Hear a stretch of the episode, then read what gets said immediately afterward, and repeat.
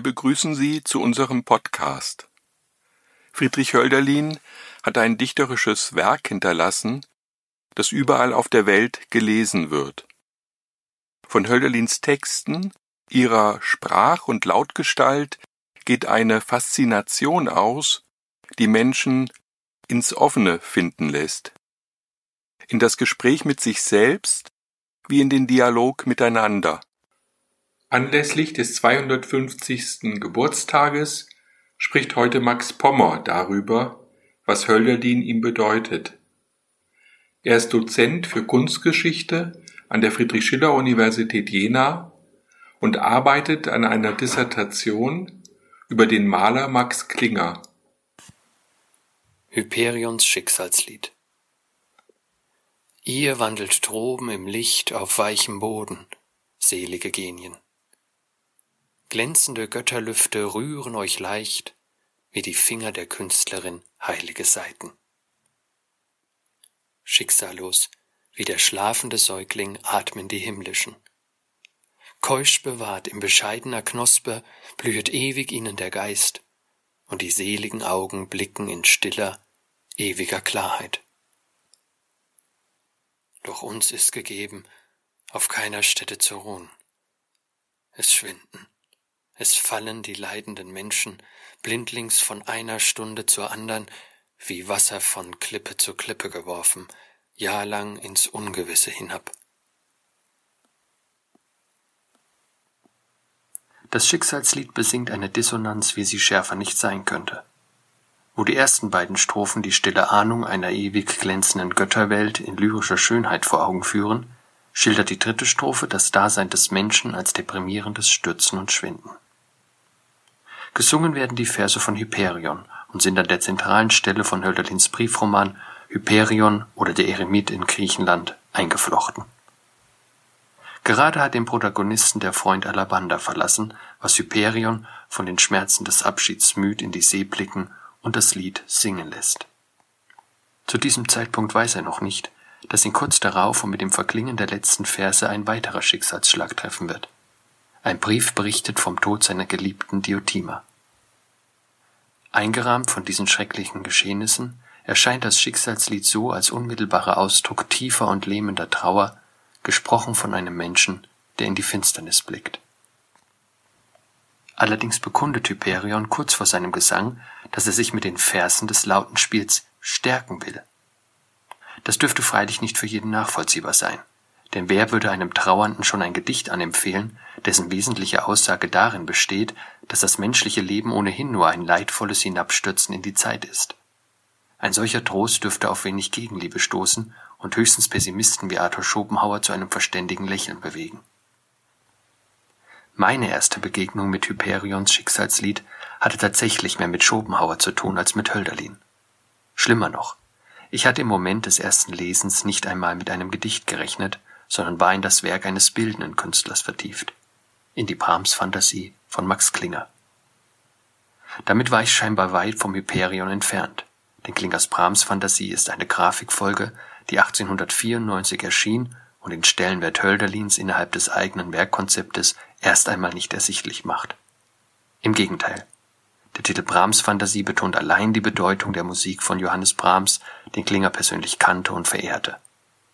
Und in der Tat hat die Fantasie auch sechs Brahms-Werke zum Gegenstand, deren Lieder und Notentexte zu einem komplexen und wohlkomponierten Gesamtkunstwerk aus insgesamt 41 Gradierungen, Stichen und Lithografien verschmolzen sind. Die Brahms-Fantasie ist also schon aufgrund ihres Umfangs schwer zu überschauen und lädt zur Vertiefung ein. Umso mehr, sie nicht nur als Grafikmappe mit losen Blättern, sondern auch in gebundener Form erschien, die mit den Maßen von 37 mal 44,5 Zentimetern genau auf das Notenpult eines Konzertflügels passt. Die Blätter der Brahms-Fantasie soll man also nicht einfach nur passiv, sondern aktiv rezipieren. Die Bilder sehen, den Liedtext lesen, die Noten spielen, Musik hören. Kurzum, man soll sich ganz den Künsten hingeben. Und das tat ich auch wenngleich ich bei meiner Beschäftigung auf Konzertflügel, Kerzenschein und Gründerzeitvilla leider verzichten musste. Ich durfte mich aber glücklich schätzen, eine Originalausgabe vor mir zu haben und griff auf den Konzertflügel des kleinen Mannes zurück, indem ich die Brahms-Lieder via MP3-Player abspielte.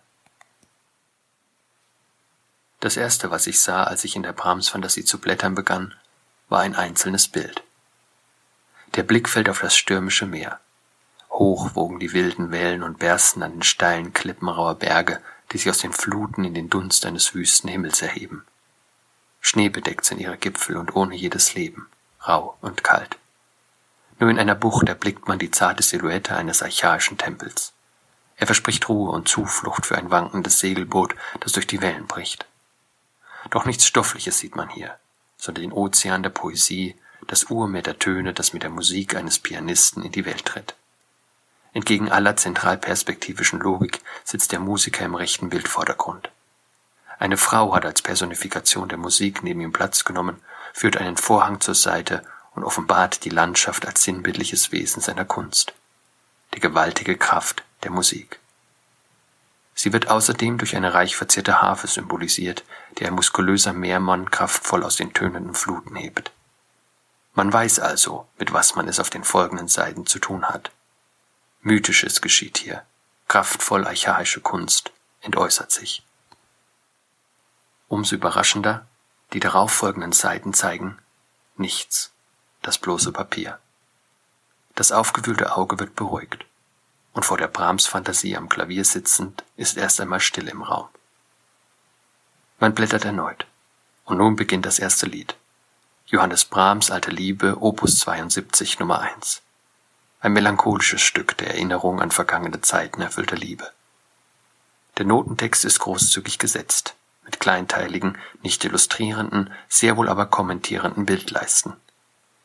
Die Grenzen der einzelnen Künste sind dabei unscharf. Immer wieder verlassen die Linien der Bilder ihren Rahmen und die gedruckten Noten verwandeln sich in flüchtig radierte Schwalben, die über den weißen Rand des Papiers in die Landschaft einer lithografierten Radierung fliegen. Ähnlich ist es im Fall der nächsten drei Lieder. Böhmisches Volkslied, Am Sonntagmorgen und Feldeinsamkeit. Erst Brahms Opus 94, Kein Haus, keine Heimat, überrascht den Betrachter erneut. Diesmal keine kommentierende Radierleiste zum Lied. Dafür auf der gegenüberliegenden Seite ein Vollbild mit dem Titel Evokation. Es zeigt den bereits bekannten Pianisten samt einer Personifikation der Musik mit Harfe. Die Körper der beiden Figuren sind angespannt, die Hände noch voller Kraft, aber vom Instrument entfernt. Die zuletzt gespielten Töne liegen noch in der Luft und haben den Ozean der Kunst im Hintergrund aufgepeitscht. Wie das Echo eines musikalischen Donners erheben sich hier im Dunst der Wolken die Titanen der griechischen Mythologie zum Sturm auf den Olymp. Und so zeigen die nachfolgenden Blätter den Kampf der Titanen gegen die Götter, zeigen Prometheus mit Athene, den Raub des Lichts, die prometheische Entführung und den Rückfall der Menschen in die Abhängigkeit des Kults. Nach den Liedern von Brahms ist man also wieder ganz dem Bild anheimgegeben, versinkt in den Detailreichtum, in die epische Handlung, aber auch in die autonomen Qualitäten der Linie, schroff und energetisch. Und dann plötzlich mit dem Umschlagen der Seite Hölderlins Schicksalslied. Seine Buchstaben sind von Klinger in eigener Typografie radiert und neben einem Bild des blinden Homer zu lesen. Gestützt auf den Körper eines der niedergeworfenen Titanen, die nunmehr als Felsen in der Gischt des Meeres liegen, singt der griechische Dichter die Verse Hölderlins. Man selbst vertieft sich in die Buchstaben neben dem Bild, die Klinge einst grob in die Druckplatte eingrub und die die Spuren der Radiernadel entsprechend deutlich ausstellen. Sich als Grafik, als Bild zu erkennen geben. Die Gattungsgrenzen sind aufgehoben. Im stillen Zwiegespräch mit Klingers Werk erschaudert man beinahe. Ist man hier am Pulsschlag der Kunst angelangt, die den modernen Menschen mit den Werken der Antike, mit dem Geist der Mythologie verbindet? Mit den nächsten Seiten tritt die Vertonung des Schicksalsliedes von Brahms hinzu.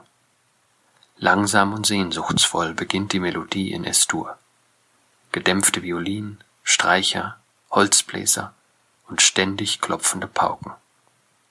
Dann der Chor, der das Wesen der leicht schreitenden Grundmelodie als glänzende, schicksalslose Götterlüfte verbalisiert. Umso niederschmetternder dann die vertonte dritte Strophe von Hölderlins Gedicht, die die unendliche Trauer Hyperions vergegenwärtigt. Doch uns ist gegeben, auf keiner Stätte zu ruhen. kontrastreich in C-Moll, unerbitterlich voranschreitend, aufgewühlt, niederwerfend. Die schmalen Radierleisten geben jeweils nur einen zerschnittenen Bildraum wieder, der einen Blick auf die in stürmischen Fluten leidenden und von Klippe zu Klippe stürzenden Menschen gewährt. In Anbetracht dieses Schicksals findet man als Rezipient nichts von jener Stärkung, die sich Hyperion aus dem Singen seines Liedes versprach. Umso erlösender ist das Nachspiel von Brahms, das nach der Wiederholung der pessimistischen dritten Strophe erklingt. Mehrfach ertönt ins Ungewisse hinab, harmonisch mit einer musikalischen Unbestimmtheit. Als suche sich die Musik einen neuen Weg, als wanke und schwanke sie, als wüsste sie nicht wohin, mündet sie in einer Wiederaufnahme der instrumentellen Einleitung, mündet also in die Erinnerung an die musikalische wie lyrische Schönheit des Götterhimmels. Allein es ist nicht dieselbe Musik. Sie ist bewegter, etwas dunkler, mit leicht veränderter Instrumentierung. Die glänzenden Götterlüfte wehen nun in der irdischen Existenz als Teil des menschlichen Schicksals. Brahms Vertonung des Schicksalsliedes schließt also mit einem Lichtblick, und Klingers Fantasie endet, wie sie beginnt, mit einem seitenfüllenden Bild. Es steht neben dem Schluss des vertonten Schicksalsliedes und führt uns zur Mythologie zurück. Zu sehen ist der befreite Prometheus am Ufer des Meeres. Er hat seine Qualen durchlebt, sein gottgegebenes Schicksal überwunden. Und nun? Schicksallos wie der schlafende Säugling? Er hat das Gesicht in die Hände gelegt. Ausdruck von Freude oder Verzweiflung. Zu entscheiden ist es nicht. Der Betrachter blickt ins Bild, Brahms Nachspiel im Ohr und sieht das Ungewisse. Damit ist Hölderlins Gedicht kongenial interpretiert. Denn das Schicksal des Menschen ist die Ungewissheit, nicht die Verdammung. Zuweilen, und bedauerlicherweise oft, stürzt man ins Ungewisse hinab, manchmal aber auch ins Ungewisse hinauf. Die Kunst gibt diesen Lichtblick. Sie ist das Schopenhauersche Quietiv, die zeitweise Erlösung vom Leid. Sie ist, und das wusste auch Hyperion, eine Stärkung. Thank you.